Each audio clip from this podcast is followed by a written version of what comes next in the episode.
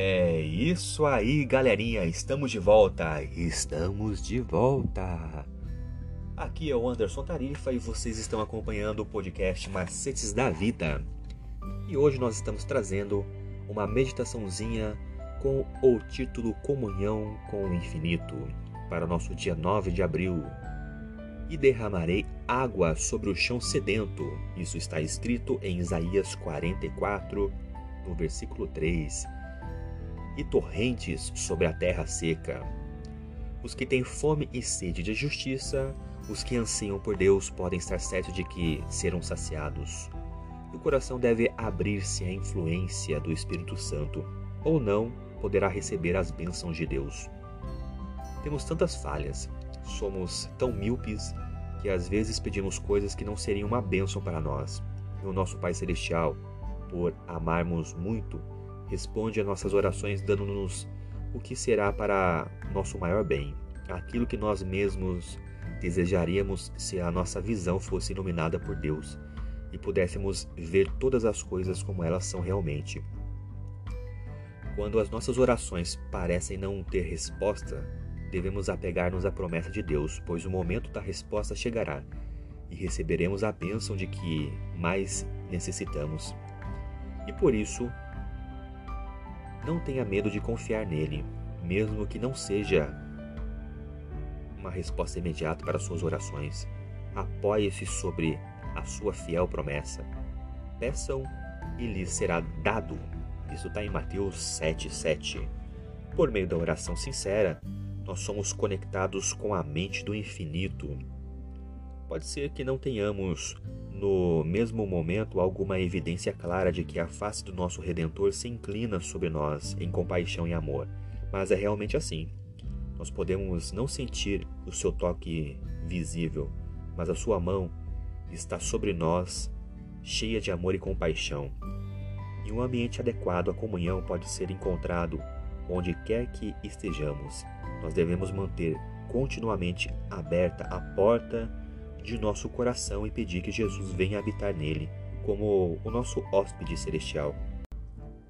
Leve a Deus as suas necessidades e alegrias, as suas tristezas, preocupações e temores. Você não conseguirá sobrecarregá-lo e nem deixá-lo cansado.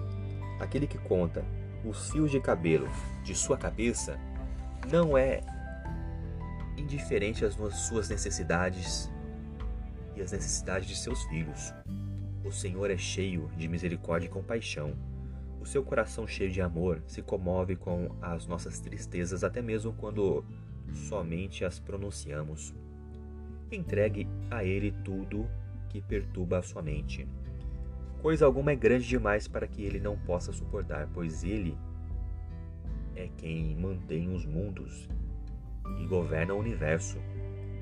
Nada daquilo que, de alguma forma, diga respeito à nossa paz é pequeno demais para que ele não note.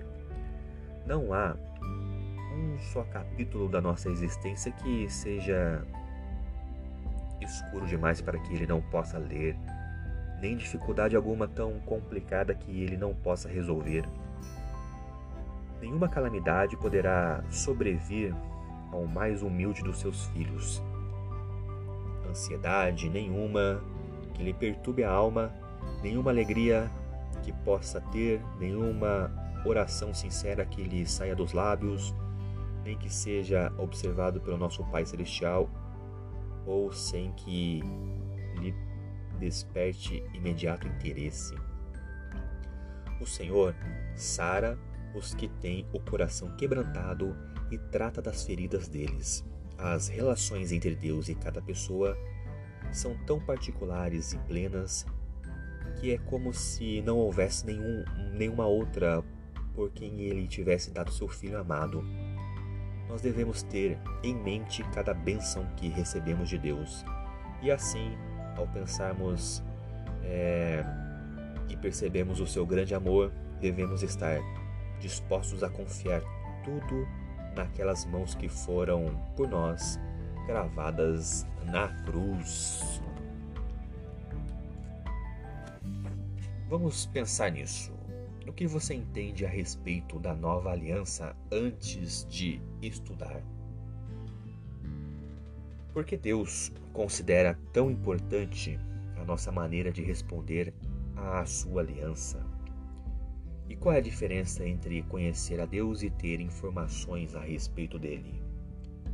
Como você tem respondido às promessas da aliança divina? E essa foi a nossa meditação de hoje. Espero que vocês tenham gostado. Continue acompanhando o nosso canal, porque nós teremos mais cada dia mais. Por hoje é só, pessoal. Muito obrigado. Valeu!